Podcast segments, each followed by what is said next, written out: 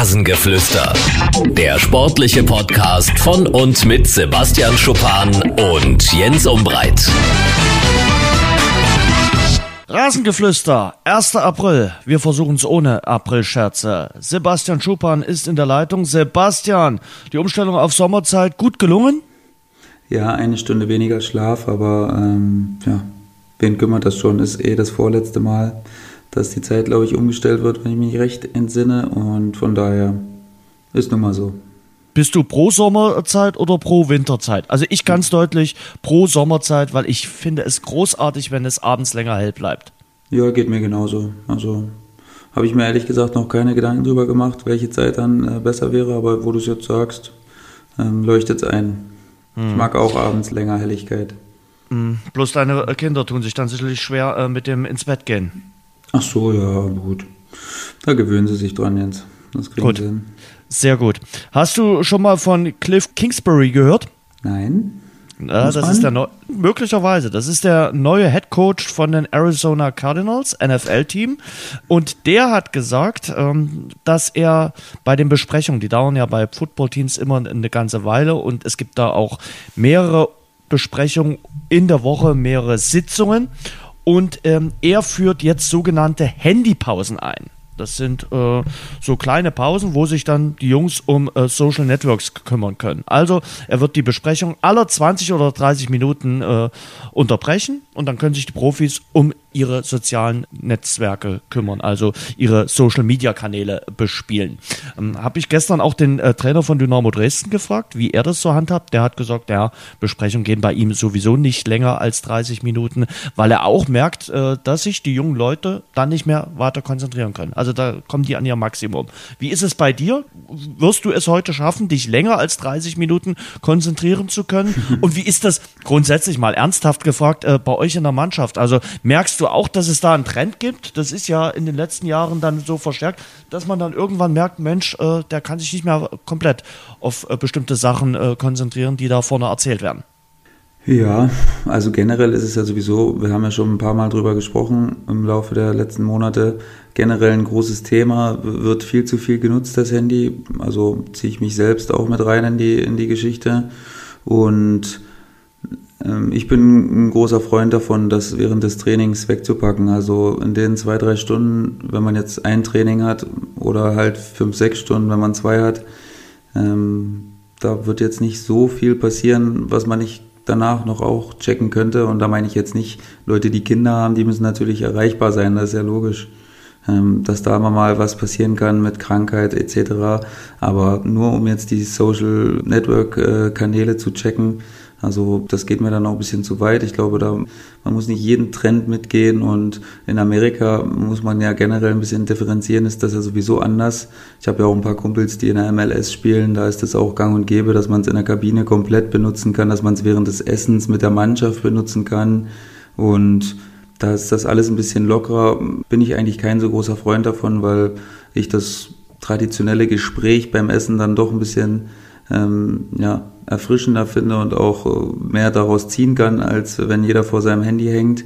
Und ähm, deswegen bin ich ein großer Freund davon, das wegzupacken, während man mit der Mannschaft zusammen ist oder während man Sachen zusammen macht, wie Essen, ähm, Besprechungen sowieso, da hat es gar nichts verloren. Und ähm, deswegen, wenn jeder für sich allein ist und wir im Bus sitzen und kann meinetwegen auch jeder da äh, was machen, privat sowieso, aber während mannschaftlicher äh, Sachen dann doch bitte weg. Stephen A. Smith, den müsstest du sehr gut kennen, weil er ja im Basketball und in der NBA äh, sehr präsent ist. Ja. Äh, amerikanischer Sportjournalist hat fassungslos auf das Ganze äh, reagiert, auf diese Ankündigung von Cliff Kingsbury. Er hat gesagt, hier geht es um Profi-Football, das ist kein äh, Kindergarten. Toilettenpausen sind ja ganz okay, aber warum zur Hölle braucht man Handypausen? Das ist unprofessionell und kindisch. Viel Erfolg damit. Es wird nicht funktionieren. Äh, ich habe mich neulich auch mit einem Nachwuchstrainer hier in Dresden unterhalten und der hat zu mir auch gesagt, ähm, die Kinder bei Laune zu behalten, das äh, musst du immer wieder Abwechslung reinbringen und musst auch möglicherweise solche Pausen machen, damit die dann mal kurz auf ihr Smartphone äh, gucken können und checken können, ja, das läuft noch alles, die Erde dreht sich noch und äh, dieses äh, Aufmerksamkeitsdefizit, das setzt schon, ja, so nach einer halben Stunde dann ein. Dann werden die unruhig und hibbelig.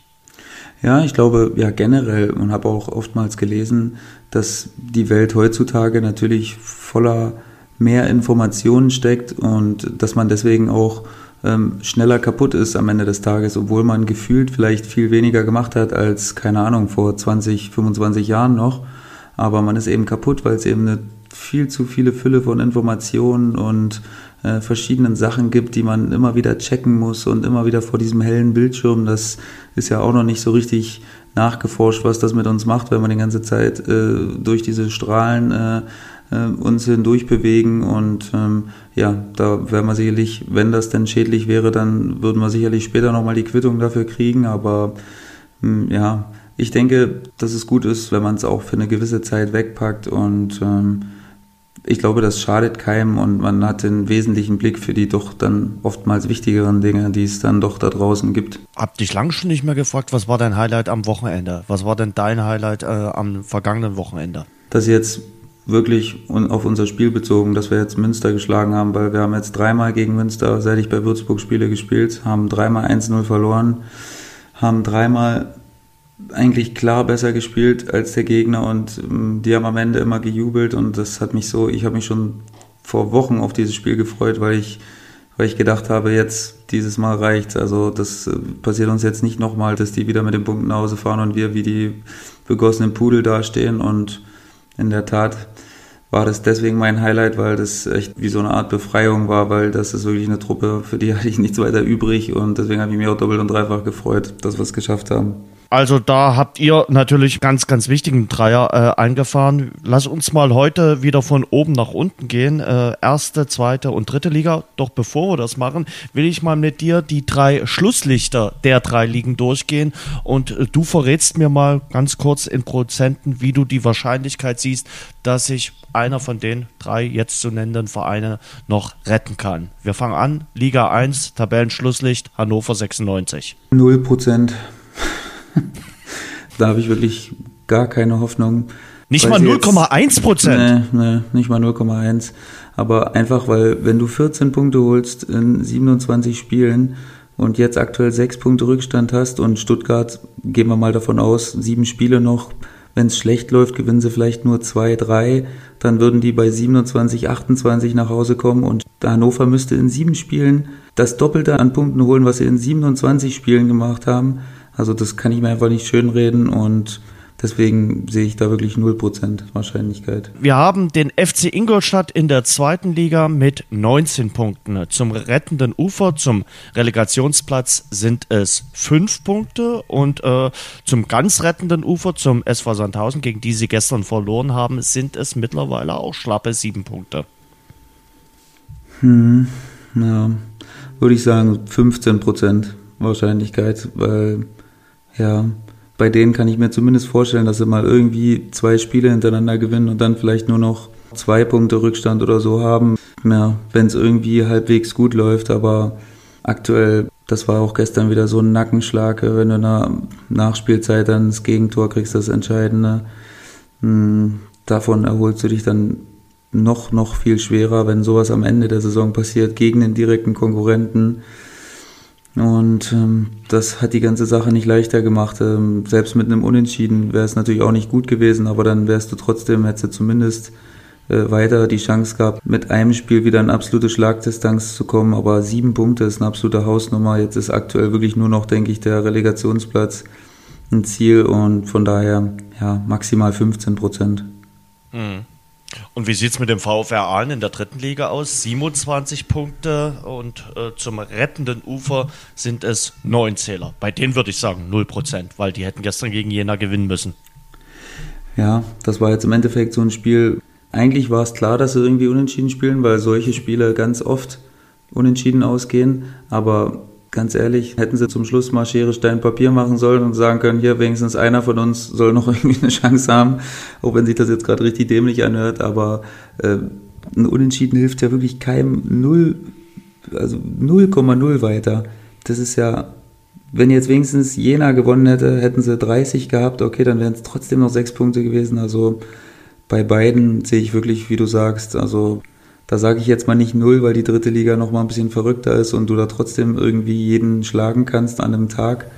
Ähm, da würde ich jetzt mal so, ich würde auch Jena mit ins Boot nehmen. Also ich würde die beiden, da würde ich sagen, auch so 5 Prozent.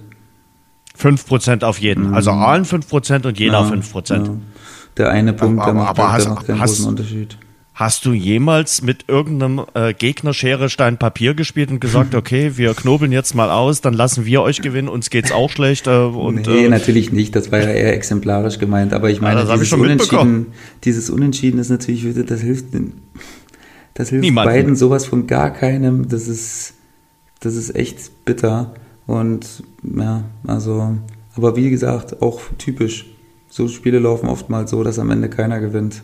Das bleibt auf jeden Fall in der dritten Liga im Abstiegskampf, vielleicht mal abgesehen von den beiden Mannschaften, sehr, sehr spannend, weil ja nur auch äh, Cottbus äh, gewonnen hat. Also der, Abstiegskampf in Liga 3, das ist auf jeden Fall ambitioniert und auch, äh, was es vorne äh, zu sehen gibt. Äh, wir hatten ja letzte Woche über das äh, Spiel um Platz 2, wie wir es genannt haben, zwischen Wiesbaden und Karlsruhe gesprochen. Und das hat Wiesbaden jetzt mit 2 zu 0 für sich entschieden und damit haben sich die Hessen dann wieder auf Platz 2 geschoben in der Tabelle und haben damit jetzt eine ganz gute Ausgangsposition. Ich denke, das wird ein enges Rennen. Möglicherweise liebäugelt Halle noch ein bisschen, aber die strauchen mir momentan äh, zu sehr, die äh, Hallenser. Also das äh, ist, sieht momentan nicht so aus. Die gönnen sich äh, ihren kleinen Negativtrend äh, zur Unzeit, die Mannen von Thorsten Siegner. Ja, also erstmal beeindruckend, äh, Wien Wiesbaden, zwei absolute Big Points gelandet jetzt mit äh, Siegen äh, gegen Halle und Karlsruhe. Ähm, das sind eigentlich Ergebnisse, wenn du die am Ende der Saison einfährst gegen die direkten Konkurrenten, dann sieht es sehr gut aus. Ähm, nun will ich trotzdem bei meinem Credo bleiben, dass der April nachher entscheiden wird. Und ähm, der hat ja heute quasi erst begonnen. Dementsprechend möchte ich noch nicht zu zeitig äh, die Wiesbadener da jetzt äh, als direkten Aufsteiger loben, aber ähm, ja, der Trend ähm, jetzt gerade spricht natürlich erstmal für sie. Und ähm, Halle hat natürlich le leider ein bisschen abreißen lassen müssen. Und ähm, da sie jetzt auch gegen einen sehr starken Gegner spielen beim nächsten Spiel. Ähm, gegen wen spielen sie gleich? Also äh, sag. gegen uns. Gegen uns spielen sie am Samstag. Ich weiß, ich weiß. Und deswegen ähm, würde ich sagen, dass es dann wahrscheinlich schwer wird und dass es Wien und äh, Karlsruhe dann unter sich ausmachen werden, so wie es im Moment aussieht. Also wir haben auch danach direkt Karlsruhe, also wir spielen jetzt gegen vier und drei und ähm, ich freue mich. Also vielleicht können wir da nochmal ein bisschen ein paar Beine stellen. Darum geht es ja jetzt äh, bei euch. Also ich denke mal, für ganz vorne nochmal mit einzugreifen, da müsste schon ja. einiges äh, schief gehen. Ich glaube, das geht auch nicht mehr.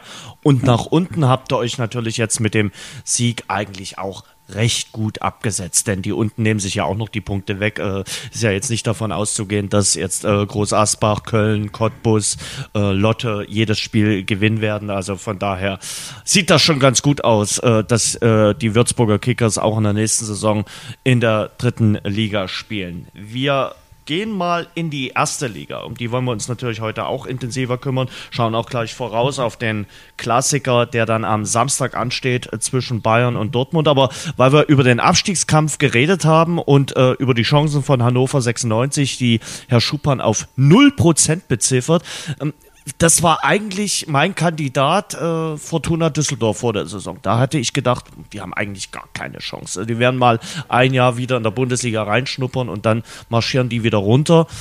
Und da muss man mal wirklich sagen, Hut ab vor der Leistung der Fortuna, auch was sie am Samstag wieder gezeigt haben. Dieser beeindruckende Sieg gegen äh, Borussia Mönchengladbach. Über die Gladbacher reden wir vielleicht gleich. Äh, Düsseldorf Elfter äh, in der Tabelle mit 34 äh, Punkten. Ich glaube, die sind so gut nicht so gut, die sind gerettet, die spielen eine weitere Saison Bundesliga und das ist, glaube ich, äh, vergleichbar ja, mit einer Champions League-Teilnahme von RB Leipzig oder ähm, Borussia Mönchengladbach. Ich glaube, für die ist das wirklich gefühlt wie ein Europapokaleinzug, dass sie ein zweites Jahr in der Bundesliga spielen dürfen.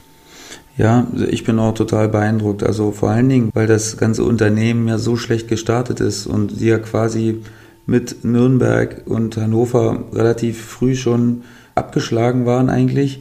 Und dann Aber dann diese, vor Weihnachten diese englische Woche, wo sie neun Punkte geholt haben. Genau, die ominöse englische Woche mit neun Punkten.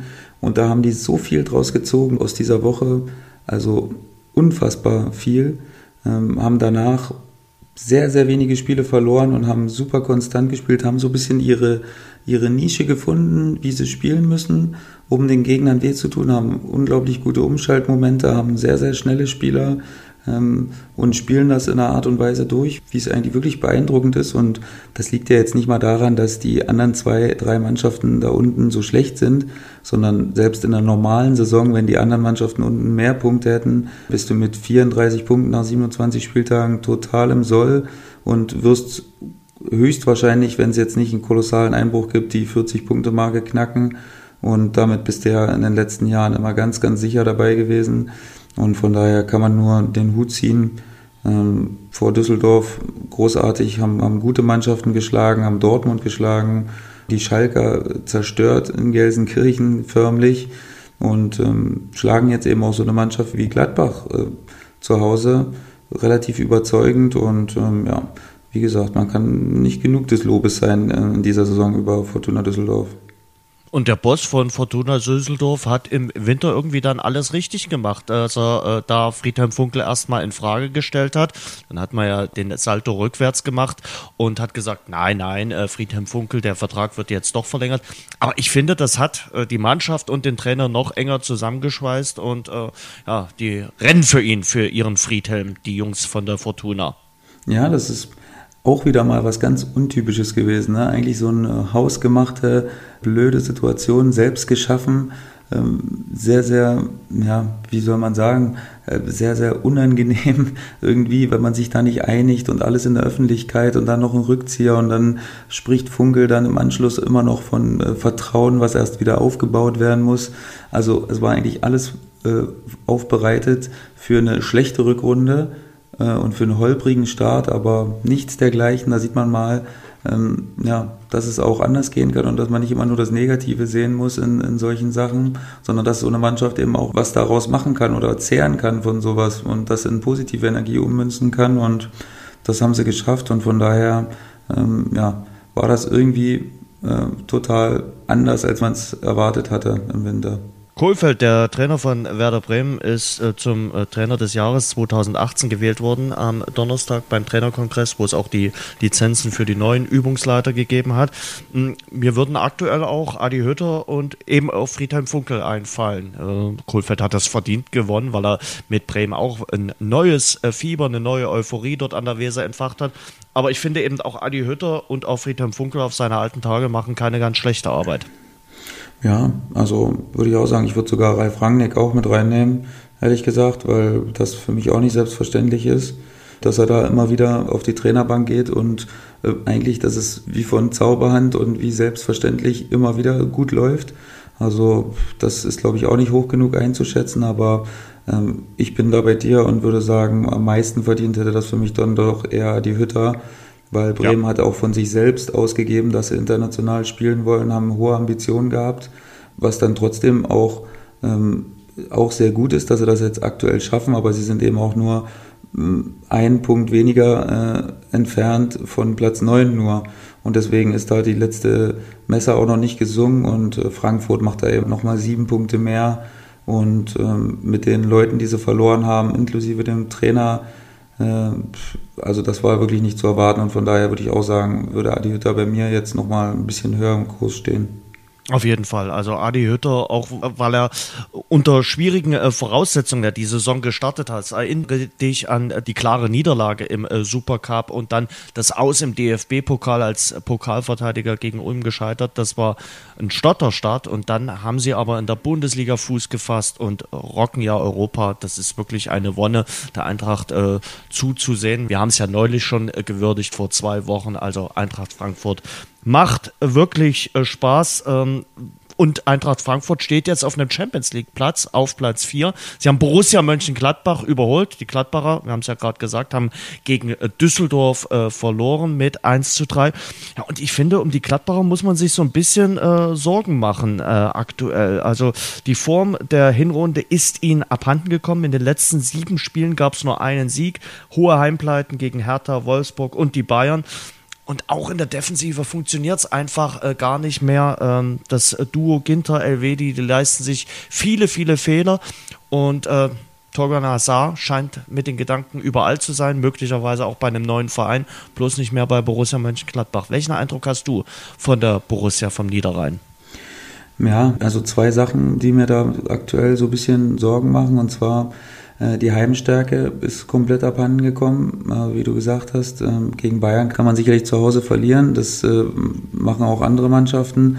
Aber ähm, gegen Wolfsburg und Hertha dann so zwei klare Ergebnisse zu bekommen, das tut sicherlich weh, jetzt auch in deren Situation. Wäre Frankfurt jetzt nicht so stark am Drücken, dann wäre der Abstand äh, immer noch komfortabel gewesen. Aber jetzt sind sie drauf und dran, auch äh, die Lücke nach unten kleiner werden zu lassen und damit auch Mannschaften wie Hoffenheim zum Beispiel auf Platz 9 da noch mit ins Boot zu nehmen. Und da bist du dann ganz schnell auch mal raus, wieder aus dem internationalen Geschäft. Und ähm, ja, die zweite Statistik ist, ich glaube gelesen zu haben, aber ich bin mir relativ sicher, dass sie die konteranfälligste Mannschaft sind. Äh, mittlerweile, haben schon zehn. Das haben sie aber Konter am Samstag eindrücklich unter Beweis gestellt, dass sie anfällig sind für sowas. Zehn, zehn oder elf Kontertore gefressen und das spricht natürlich dann nicht für den absoluten Willen, nach Ballverlust umzuschalten oder ins Gegenpressing zu gehen und dann den Ball so schnell wie möglich wieder zu erlangen. Ist ein bisschen eine besorgniserregende Statistik, denn äh, dann scheint wirklich nicht jeder äh, direkt mit Ballverlust in den Gedanken zu kommen, oh, äh, so schnell wie möglich wiederholen, sondern auch die da hinten machen das schon. Viel Glück, viel Glück euch und ähm, wir warten hier dann wieder auf die nächste Chance. Ähm, ist natürlich vielleicht ein bisschen zu einfach, da müsste man dann nochmal ein bisschen tiefer in die Analyse gehen, aber der Wert an sich ist natürlich einer, der, wo man sich mal Gedanken machen müsste und schauen müsste, hm, woran das dann wirklich liegt. Geiles Duell am nächsten äh, Spieltag, am Sonntag Gladbach gegen Bremen. Da muss äh, Gladbach zeigen, dass sie Cojones haben und äh, dass sie auch äh, zu Hause noch gewinnen können. Also das wird ein heißes Duell werden äh, zwischen äh, Gladbach und Bremen. Für Bremen sicherlich auch richtungsweisend. Jetzt haben wir erstmal unter der Woche DFB-Pokal, also die Bremer da mit der Doppelbelastung.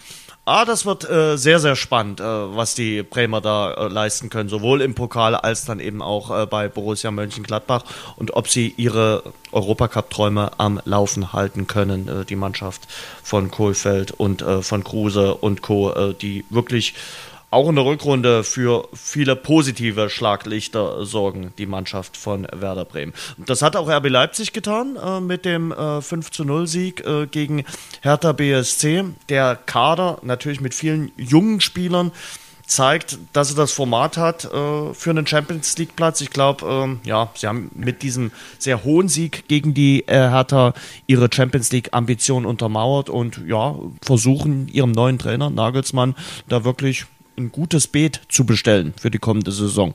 Also wie ich vorhin schon äh, angerissen hatte, finde ich das trotzdem beeindruckend, dass man in so einem Übergangsjahr, was ja wirklich nicht so leicht ist, sowohl für die Mannschaft nicht, als auch für Ralf Rangnick, der äh, ja dann von zwei völlig oder von einer völlig anderen äh, Tätigkeit kommt, äh, außerhalb vom Platz und viel mit Neuzugängen und so. Und jetzt muss er alles nebenbei noch machen und ist noch Trainer, was unglaublich viel Zeit in Anspruch nimmt.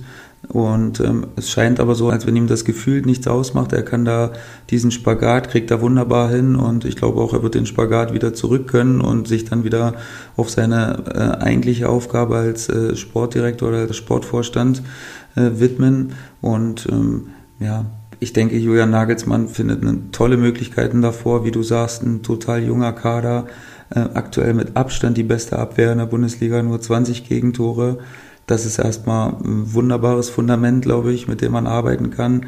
Ähm, dazu wird er natürlich noch den ein oder anderen Taler für nächste Saison bekommen, um sich vielleicht zwei oder drei Spieler, die er sich dann wünscht, äh, noch holen zu können. Und ich glaube, also ich bin ja total überzeugt von Julian Nagelsmann. Ich durfte ihn ja auch äh, bei uns im Wintertrainingslager äh, ein paar Tage mal beobachten, weil sie bei uns zwei Testspiele hatten im Hotel. Und ähm, die Art von ihm und die Art und Weise hat mich total überzeugt, auch in dieser kurzen Zeit. Und deswegen bin ich davon überzeugt, ähm, dass er aus RB Leipzig äh, was machen wird. Erzähl mal ein bisschen von Nagelsmann, welchen Eindruck du da gehabt hast. Also erstmal kam er mir noch nie so groß vor äh, im Fernsehen, wie er wirklich ist. Also es ist wirklich ein gefühlter Schrank so ein bisschen. Und hat einfach so eine Ausstrahlung, so eine, der hat diese Selbstverständlichkeit, weil dieses Selbstverständnis was mich sehr beeindruckt hat, das war ein Testspiel gegen Anderlecht. Und da gab es zum Beispiel nach 20 Minuten eine völlig sinnlose rote Karte und der Trainer von Anderlecht hat draußen gewunken und wollte dem Schiri sagen, ähm, ja, hier das ist doch nur ein Testspiel, der kann ruhig draufbleiben auf dem Platz, egal, wir wollen mit 11 gegen 11 spielen. Den hat das gar nicht gekümmert, den Nagelsmann. Da hat er nicht eine Sekunde geschimpft oder drüber nachgedacht.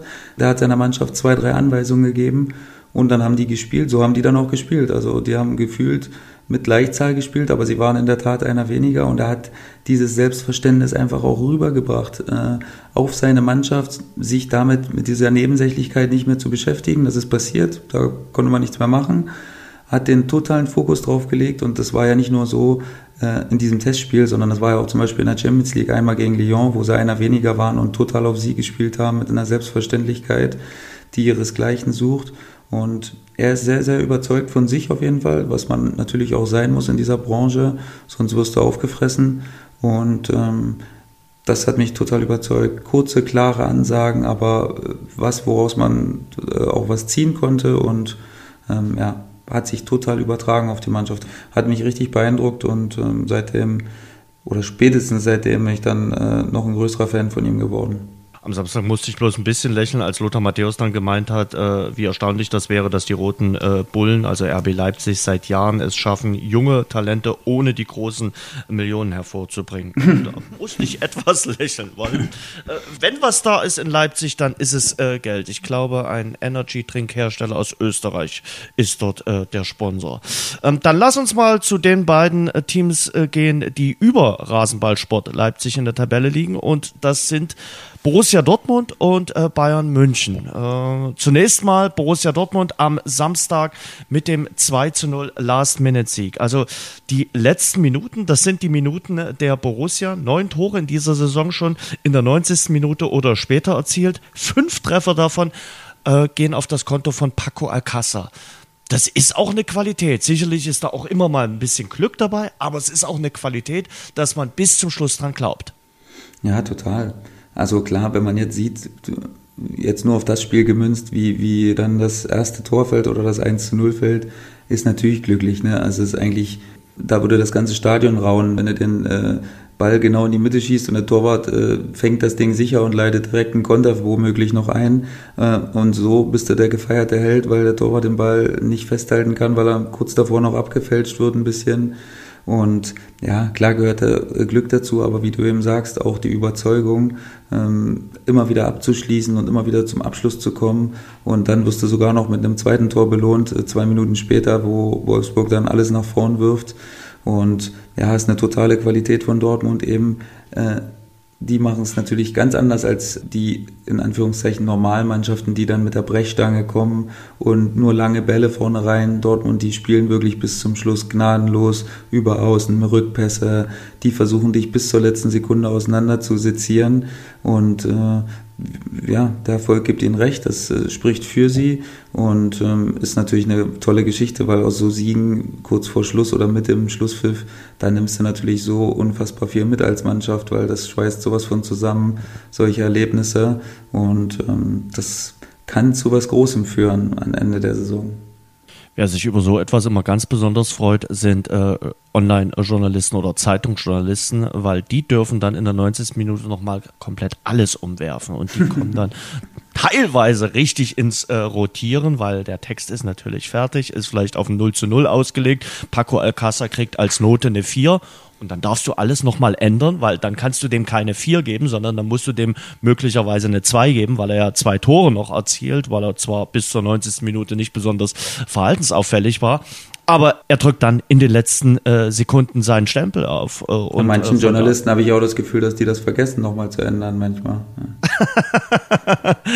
Aber was immer wieder sehr gern genommen wird, ist äh, der Satz, das Zitat, ich lese keine Zeitung, Zitat Nummer eins, und die Noten sind mir komplett egal. Und da sage ich, jeder Spieler, jeder Spieler ob er es zugibt oder nicht, schaut natürlich, was er am Montag für eine Note vom Kicker, von der Bild und äh, von der Tageszeitung in der Region bekommen hat. Und jeder Spieler schaut auch mal kurz, was im Netz oder in der Zeitung über ihn geschrieben wird. Ja, gebe ich dir vollkommen recht, Jens. Und das, die, die äh, sagen, sie lesen keine Zeitung, die machen das nur zum Selbstschutz und äh, geben wirklich nur die Floskel von sich. Ja, ja das stimmt. Das äh, macht einen doch immer wieder immer wieder mal sauer, dieses Thema, ähm, und beschäftigt einem auch, weil das ja, wie gesagt, man geht ja immer davon aus, dass vor allen Dingen im Kicker in der Regionalzeitung, da kann man ja manchmal vielleicht noch sagen, okay, das liest dann wirklich nur die regionale Geschichte, die um dich drum ist, aber Kicker ähm, ist natürlich deutschlandweit und ist ja immer noch das Fachmagazin des Fußballs. Ähm, aber wie gesagt, da gibt es mir auch viel zu wenig einheitliche Kriterien, was das Auf angeht. das Fall. ist ganz, ganz schlimm. Bei einigen Mannschaften, da musst du nur vom, da musst du nur gesund vom Platz runterkommen, da kriegst du schon eine gute Note. Und äh, bei einigen reichen erst drei Fallrückzieher für eine Eins und äh, das ist mir viel zu wischiwaschi alles und deswegen sollte man wirklich nicht so viel drauf geben, aber es ist eben so, dass es einen doch dann immer wieder aufregt und äh, immer wieder zu kontroversen Diskussionen auch innerhalb der Mannschaft führt. Ähm, da werden dann einige sind die Lieblinge und die kriegen immer eine gute Note, egal was passiert. Einige können machen, was sie wollen, die kriegen immer nur eine Durchschnittsnote. Und ähm, ja, ist wirklich ein leidiges Thema und ist auch ein größeres Thema als es dann von den Spielern teilweise gemacht wird, weil man natürlich nicht der sein will, der dann sagt, ey, mich stört das total und äh, ich mache mir da total die Platte. Wie du sagst, es gibt schon ganz, ganz viele, die sich darum äh, Gedanken machen und ähm, ja, ich glaube, es geht immer darum, man will ja einfach nur gerecht benotet werden und ähm, dass es aber auch nicht so leicht ist, elf beziehungsweise teilweise müssen ja auch 22 Mann benotet werden und genau. dass dann jeder, jeder gerecht davonkommt, das ist mir schon auch klar, das ist keine einfache Sache. Ähm, ja. Aber ich frage mich, wie, wie machen die das? Also äh, sogar äh, manch ein Journalist äh, schreibt in der zweiten Halbzeit den Text und benotet dann noch äh, die Spieler. Wie soll das gehen? Also der kriegt ja bestimmte Sachen gar nicht mit, äh, die du dort als Spieler unten leistest. Also von daher ähm, richtig schwierig äh, teilweise und ich möchte da auch keine Noten geben müssen, weil mir würde das selbst manchmal auch äh, schwer fallen. Da möchte ich nicht tauschen, da bin ich lieber äh, Fußballreporter und hast du die Koyo gesehen in Dortmund? Als gesehen, Kind bin ich mit großartig. meinem Vater gekommen Sehr und äh, der wird, wurde auch schon von seinem mitgenommen. Also wirklich eine richtig faszinierende Choreografie auf der Südtribüne. Und ich glaube, die hat jeden auch so ein bisschen gepackt. Ähm, ich bin auch damals das erste Mal im Stadion hier in Dresden mit meinem Papa gewesen. Ich weiß es noch wie heute. Es war damals gegen den FCK Markstadt. Dynamo Dresden hat, äh, ja, damit hieß Chemnitz noch K Markstadt. Damals hat Dynamo Dresden mit 2 zu 1 äh, gewonnen. Das vergisst du einfach nicht. Das waren äh, Erlebnisse, die haben sich bei mir eingebrannt. Und genauso wird es bei dir auch gewesen sein, oder? Ja, na, bei mir hat es ja schon angefangen, dass ich meinen Papa noch spielen äh, sehen genau. habe. Zwar nur noch schemenhaft. Äh, ich war relativ jung, vier, fünf, äh, bei seinen letzten Spielen, aber kann mich trotzdem dran erinnern. Und von dem Moment an war ich dann eben äh, angesteckt. Und äh, ja, mein Vater hat sich natürlich trotz seines Karriereendes immer noch sehr, sehr für Fußball interessiert. Von daher ist das Thema nie weg gewesen und äh, ja, ich wurde ganz früh abgeholt.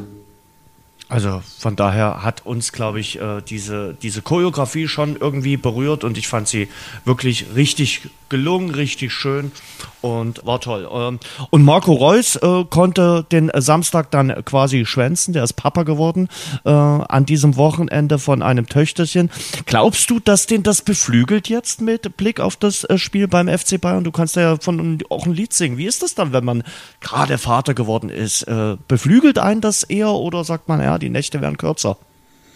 Ja, schwer zu sagen. Ich glaube, das kommt auch ein bisschen auf den Typ äh, drauf an, wie man mit solchen Sachen umgeht. Man ist sicherlich gehypt total und voller Glückshormone. Natürlich, weil es das schönste Erlebnis ist, was man sich vorstellen kann, wenn dein Eigenfleisch und Blut das erstmal äh, die Welt erblickt und ähm, du ja dich quasi darauf niemals vorbereiten kannst, weil du niemals erwartest, was da für Gefühle auf dich warten. Und deswegen, es ist wirklich schwer zu sagen. Man kann es auch nicht verallgemeinern. Manche sind ein bisschen übermotiviert, glaube ich, weil sie so glücklich sind. Ähm, manche spielen vielleicht nicht mal, obwohl man ein Kind bekommen hat. Vielleicht sind sie nicht Stammspieler oder so. Das kommt natürlich auch nochmal hinzu. Aber es kann dich natürlich total beflügeln und es sollte dich jetzt zumindest nicht runterziehen, sagen wir mal so. Also ich meine, du Wie war es bei dir? In meinem ersten Spiel, das war noch bei Dynamo natürlich, da wurde ich zur Halbzeit ausgewechselt, weil ich anscheinend ein bisschen übermotiviert war. Ich glaube, ich habe ein übles Foul gegen äh, Mark Tschadkowski äh, gehabt, äh, wo ich dann doch dunkelgelb gefährdet war und ähm, dann zur Halbzeit runter musste. Und jetzt äh, war es komischerweise vor dem Pokalspiel in Schweinfurt. Und ähm, ja, also ich habe jetzt beide Spiele verloren im Anschluss der Geburten der Kinder. Also ähm, ja, sportlich lief es da jetzt äh, nicht so 100% rund danach, mhm. direkt im Anschluss an die Geburten.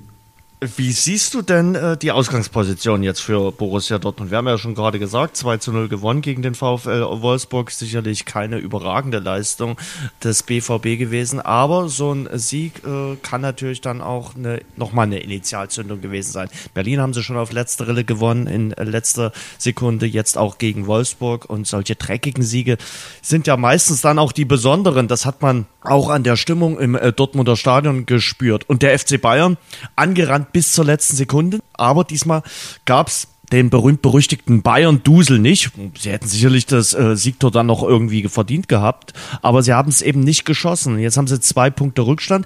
Juckt die das oder gehen die ganz kühl in das äh, Spiel am Samstag rein, die Bayern? Ich glaube schon, dass die das juckt und ich glaube, dass das für Fußball Deutschland ähm, jetzt genau das Richtige war, weil ich glaube, andersrum wäre es ein bisschen doof gewesen, wenn Bayern jetzt zwei Punkte vorn gewesen wäre oder gar drei. Ähm, das wäre dann so das gewesen, was man hätte nicht äh, gewollt als Fußballfan jetzt einfach nur um der Spannung willen.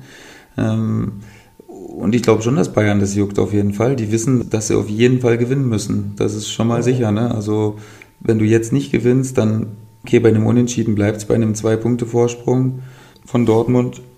Und ähm, also das wird nicht einfach. Ich sage das ganz ehrlich für Bayern. Ich denke, dass das Momentum gerade jetzt gerade auf Dortmunder Seite liegt, ähm, dass man natürlich nie den Fehler machen sollte und sagen sollte, das gewinnt Dortmund jetzt deswegen.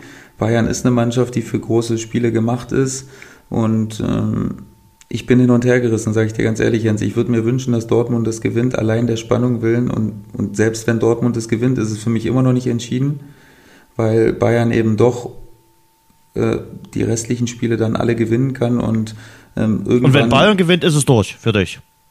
Hm, ja, nicht durch. Bei einem Punkt kann es nicht durch sein, das nicht. Aber ähm, wenn Bayern einmal richtig vorn ist, glaube ich, dann, dann sind sie das einfach zu sehr gewohnt aus den letzten Jahren, um sich da noch großartig in die Räder äh, treten zu lassen. Da würde ich dann doch sagen, wenn Bayern jetzt einmal vorne wäre, dass, das, dass Bayern das ziehen würde. Aber die Konstellation, wie sie ist, ist delikat, Jens, und es gefällt mir. Hm. Hast du dich aber jetzt richtig festgelegt, also wer das Ding am äh, Samstag äh, zieht? Also naja, ich kann Jens, mir, es ist schwer. Ist schwer. Ich kann mir schon vorstellen, dass die Bayern mit einer Menge Wut in das Spiel gehen. Die haben noch die Erinnerung an das Hinspiel, was sie knapp mit 2 zu 3 äh, verloren haben. Und äh, dann nervt sie das natürlich, dass sie in dieser Saison nicht so souverän Meister werden wie in den Vorjahren. Und ich glaube, sie wollen es äh, Fußball Deutschland äh, nochmal zeigen. Auch so ein paar erfahrene Spieler wollen es Fußball Deutschland äh, nochmal zeigen, dass sie halt dann doch noch nicht zum alten Eisen gehören, weil sich natürlich auch so ein gewisser Generationenwechsel ankündigt äh, im äh, Sommer. Es gibt ja jetzt schon die ersten Transfers über den 80 Millionen Mann, will ich auch gleich nochmal mit dir reden, aber ich glaube, da ist schon eine Menge äh, Portion äh, Motivation bei den Bayern mit dabei. Die ist natürlich auch bei Borussia Dortmund mit dabei. Äh, die wollen äh, das erste Mal seit 2012 mal wieder deutscher Meister werden. Das ist Motivation genug und du kannst dir vorstellen, was dann am Borsigplatz losgeht. Das äh, muss man sicherlich niemandem erzählen. Aber wie gesagt, ich, für mich sind die Bayern ja, Favorit für dieses Spiel. Also kann man bestimmt auch so sehen, die Wettanbieter sehen es auch so, wenn man sich mal nur mal den Punkt äh, dazu anguckt. Aber wie, wie gibt's denn? Ich glaube, also wenn ich gestern richtig gesehen habe, eine 1,55er Quote für Bayern und eine oh. 5,55er Quote für Dortmund. Also das ist schon, das ist mal ein, äh, eine Nebenwette wert, würde ich mal äh, sagen, in Wettkreisen, dass man da mal auf Dortmund setzt, weil da kriegt man ja doch den einen oder anderen Euro wieder, wenn Dortmund das äh, wieder erwarten ja, schaffen sollte. Wenn du auf sicher gehen willst, dann setzt du auf die Bayern. Das ist wie ja. wenn du dein Konto auf die Bank legst und hm, ich weiß gar nicht, wie viel es momentan sind. Es gibt 0,5 Prozent, aber es gibt immerhin was. Ja, aber das wäre mir jetzt nicht sicher genug, ehrlich gesagt, um jetzt da auf die Bayern zu tippen. Und ich glaube, dieser Faktor, den du gerade angesprochen hast, dass die Bayern mit einer Menge Wut ins Spiel gehen werden, ich glaube, dass das auch so ein kleiner Bumerang werden könnte, weil ja Dortmunds Stärke absolut auch im Umschaltspiel liegt. Und wenn Bayern da zuzeitig ähm, wütend nach vorn rennt, dann kann das, glaube ich, ganz, ganz, ganz gefährlich werden. Und ähm, ich glaube, dass, dass da auch ein, ein sehr, sehr guter taktischer Plan vonnöten sein wird von Bayern Seite, um da nicht äh, ins offene Messer zu laufen. Also ich hoffe, dass ich hoffe, dass es Nico Kovac ist trotzdem ein Trainer, der viel gesehen hat und der sicherlich einen guten Plan haben wird, aber Lucien Favre ist ja bekannt auch dafür, dass er mal was Überraschendes macht und von daher, glaube ich, können wir uns auch auf ein Spiel der Trainer freuen. Das wird sicherlich interessant zu sehen sein, wie die das beide angehen werden. Ja, Favre muss sich sowieso ein bisschen was ausdenken auf der Außenbahn. Nach den äh, Ausfällen von äh, Diallo und Hakimi, da scheint er eine Lücke zu bekommen. Und Wolf macht mir bei den Dortmunder jetzt nicht den Eindruck, als wenn es für die ganz hohe Bundesliga-Kategorie reicht. Äh, da tut der Ausfall von Piszczek schon extrem weh bei Borussia Dortmund, muss man einfach mal so sagen. Und der scheint zum Samstag nicht zurückzukehren. Nee, ja, das ist wirklich ein, der fehlt ihnen jetzt eigentlich schon mit seiner Erfahrung ja. deutlich, deutlich zu lange. Denn und der hat das Gesamtpaket. Der ist offensiv alles, gut und auch defensiv, ja. ja. Der ist sehr verlässlich und hat Erfahrung. vor allen Dingen. Du kriegst und der, vor allen Dingen war er immer wir wissen jetzt nicht, wie Bayern spielen wird. Er war immer ein super unangenehmer Gegenspieler für Ribery. Hat ihn ganz, ganz oft äh, sehr, sehr wehgetan, hat ihn teilweise komplett aus den Spielen rausgenommen. Nun wissen wir natürlich nicht, ob Ribery da spielen wird, wahrscheinlich sogar eher nicht, würde ich sagen. Aber also der kann den großen Spielern schon auch nochmal einen Zahn ziehen, weil er, wie du sagst, sowohl super schnell ist in der Defensive und sehr erfahren und äh, dazu auch noch offensive Akzente setzen kann. Also unangenehmer Gegenspieler und ähm, ja, der fehlt ihnen sicher sehr. Und die Bayern gucken ja auch schon mit Blick auf die nächste Saison. Das war ja auch ein Hauptthema in der letzten Woche, der Transfer von Lucas Hernandez, dem äh, Weltmeister aus Frankreich, der von Atletico Madrid im Sommer kommen wird, jetzt nochmal am Innenband operiert wurde, kostet schlappe 80 Millionen Euro. Weißt du, was du davon holen könntest? Du könntest deiner Frau neun BHs in Höhe von 9 Millionen Euro kaufen. Das ist nämlich der teuerste BH, den es gibt. Äh, ich habe mal geguckt, was der kostet. Äh, ich weiß nicht, ob du dich mit Frauenunterwäsche ausguckst. Ich habe mal äh, geguckt. Äh, der teuerste BH kostet 9 Millionen Euro. Du könntest allerdings auch äh, den äh, kompletten Borussia-Park, die Heimstätte von Borussia Mönchengladbach oder den kompletten Kader von Hannover 96 für 80 Millionen Euro bekommen. Also ein stolzes Sümmchen. Da würde ich jetzt eher weniger dran denken, den kompletten Kader von Hannover 96 zu kaufen für 80 Millionen. Der wird sicherlich in äh, zwei, drei Monaten nicht mehr 80 Millionen wert sein. Da nee. äh, können wir mal davon ausgehen. Aber ja, ist natürlich eine Wahnsinnssumme. Ich sage nicht, dass das nicht gerechtfertigt ist. Ich sage mal ganz Position ehrlich, kein Fußballer dieser Welt ist 80 ja, Millionen ist Euro wert. Das, da das haben wir schon bei Neymar gesagt. Also maximal ist der Arzt, der das Mittel gegen Krebs erfindet, 80 äh, Millionen Euro wert. Aber wer, welcher Fußballer ist denn 80 Millionen Euro wert? Aber es ist nun mal die Entwicklung und der Trend der Zeit und dagegen können wir uns beide ja nicht wehren. Und ich, ich glaube, in den nächsten Jahren werden noch irrwitzigere Summen aufgerufen werden. Die Bayern gehen einfach mit dem Trend der Zeit, oder?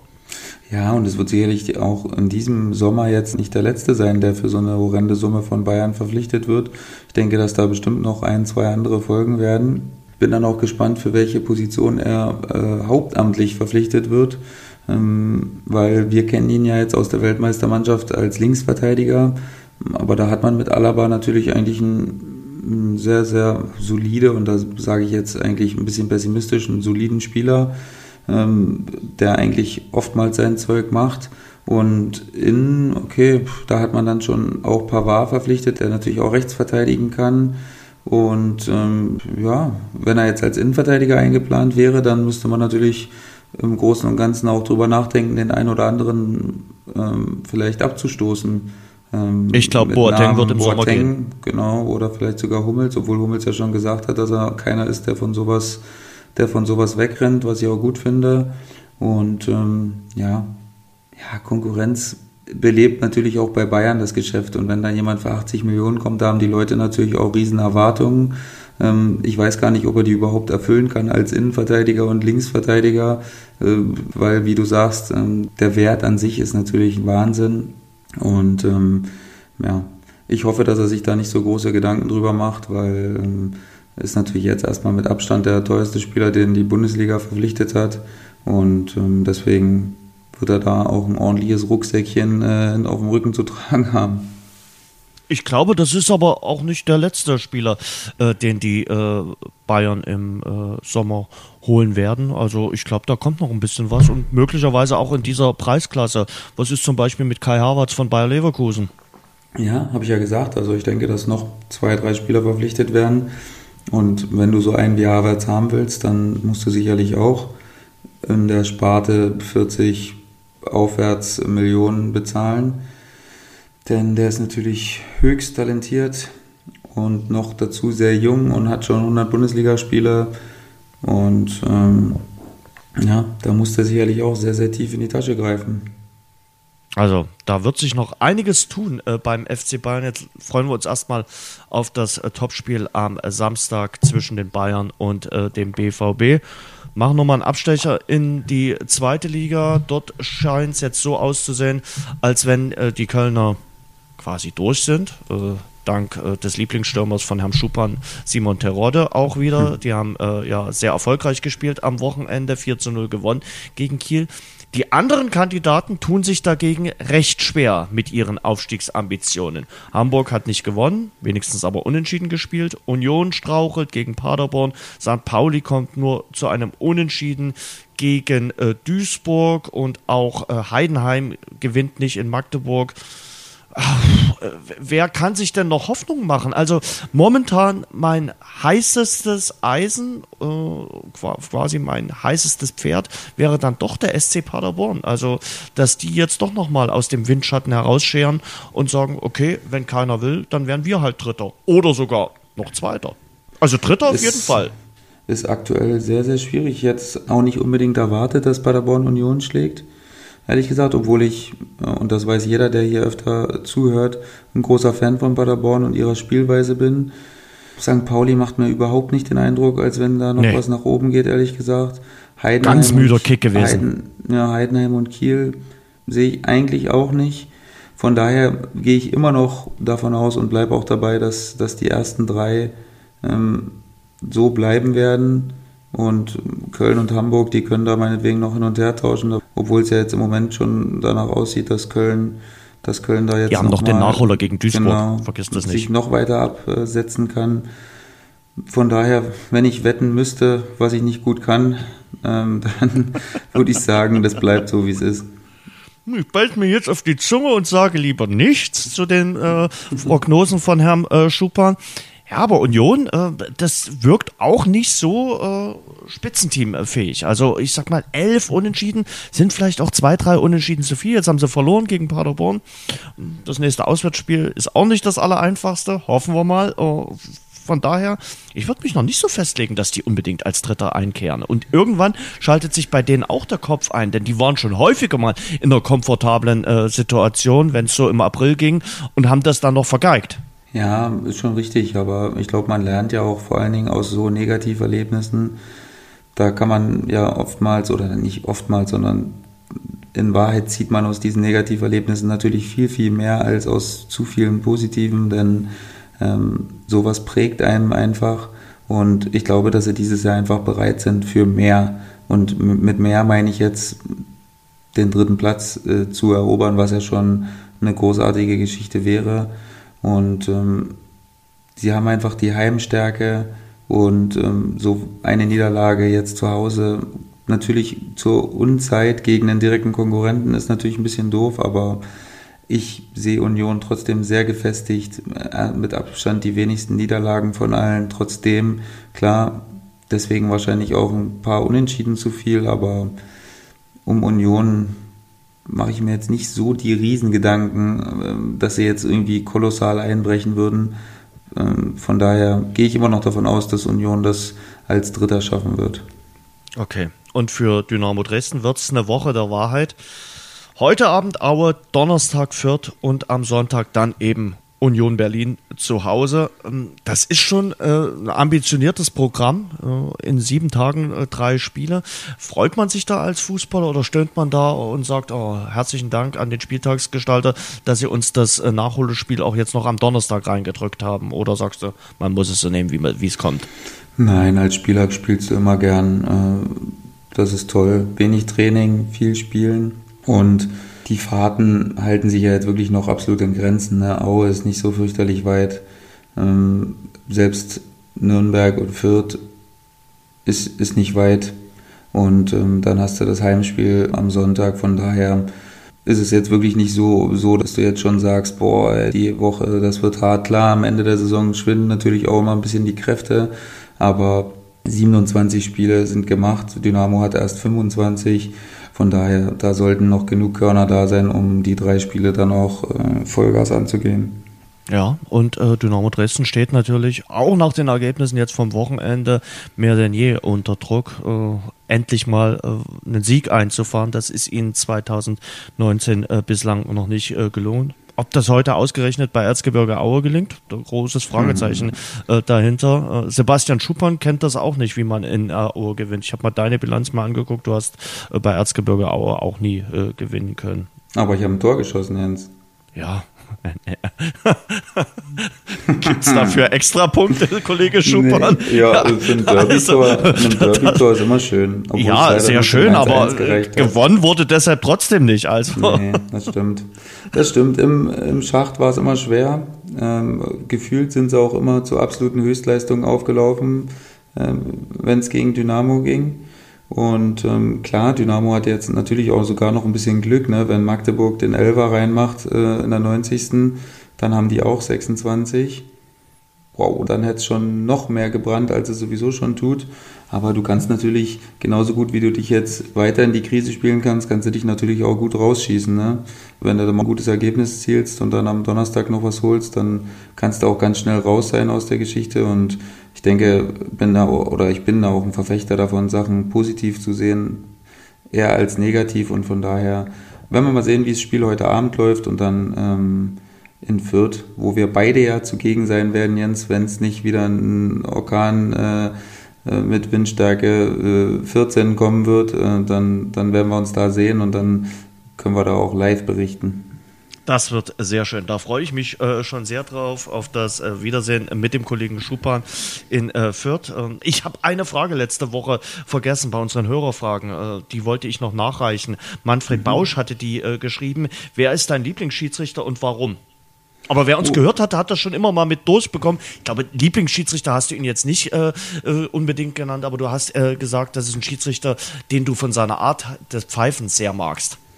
Ja, genau. Manuel Gräfe, ganz klar. Ich bin ein großer Verfechter davon, ähm, viel laufen zu lassen im Zweifel und ähm, wenig mit gelben Karten zu hantieren, weil ähm, das mag immer schön sein, wenn man sagt, wir brauchen eine klare Linie und sofort die gelben Karten rausfeuern. Aber was das für die Spieler bedeutet, ähm, zum Beispiel nach sechs Minuten gelb zu kriegen und dann 85 äh, Minuten im Zweifel bei jedem Zweikampf ein bisschen vorsichtiger sein zu müssen, einfach, das ist unschön und deswegen bin ich ein großer Freund davon, ähm, laufen zu lassen, weil dann auch dieses elendige und von vielen Fans gehasste Lamentieren und, äh, und Hinschmeißen, das würde einfach weniger werden. Da bin ich mir tausendprozentig sicher, wenn alle Schiedsrichter so pfeifen würden.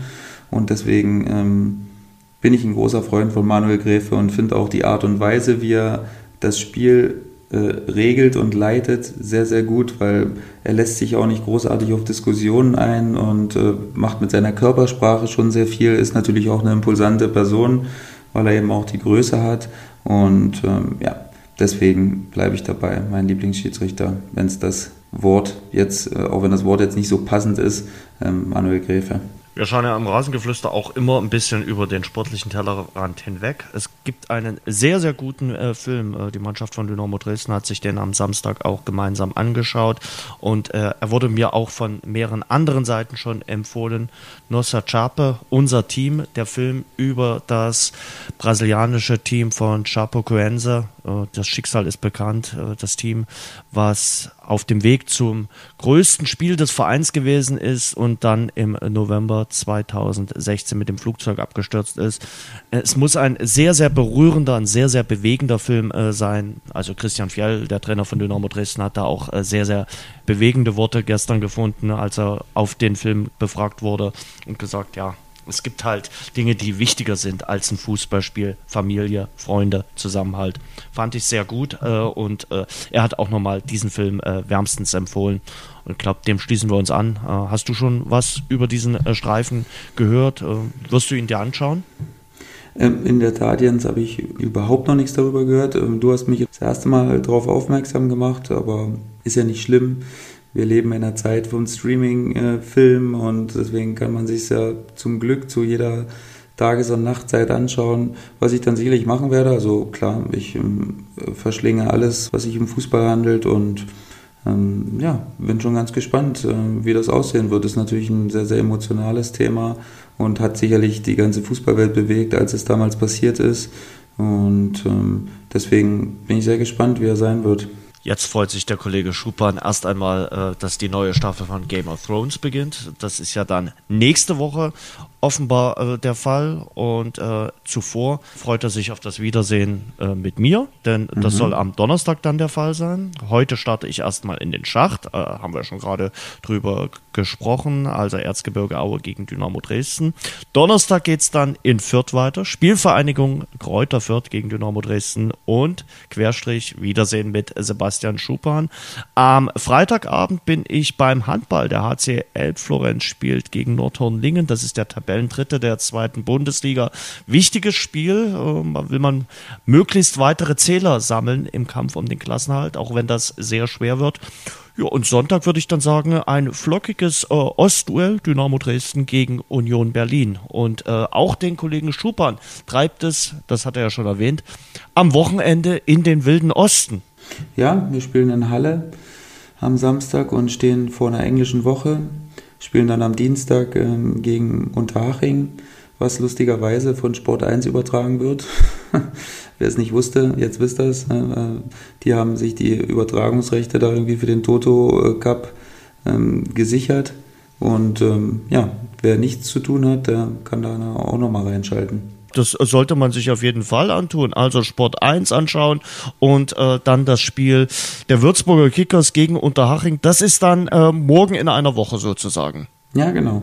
Also, das äh, schon mal der Hinweis. Kannst du auch nächste Woche gerne nochmal für Werbung machen. Äh, die Kollegen von Sport 1 können es sicherlich gebrauchen. Dann würde ich mich freuen, Sebastian, bevor du gegen Unterhaching gegen den Ball trittst, dass wir uns aber nochmal wieder hören und zwar dann am 8. April, das heißt in einer Woche beim nächsten Rasengeflüster. Das heute war Folge Nummer 30 und wir würden uns freuen, wenn ihr uns weiterempfehlt und wenn ihr uns zum Beispiel eine schöne Benotung bei iTunes reinschreibt. Also, wir freuen uns über Weiterempfehlungen und wünschen euch eine schöne erste Aprilwoche und hören uns wieder in der nächsten Woche, oder Sebastian? Auf jeden Fall, Jens. Dann eine schöne Woche. Bis nächste ja, Woche. Ciao. Ciao. Das war unser Rasengeflüster. Nächsten Montag gibt's eine neue Folge von den Jungs. Abonniert und bewertet uns zum Beispiel bei iTunes oder bei Google Podcasts für Android.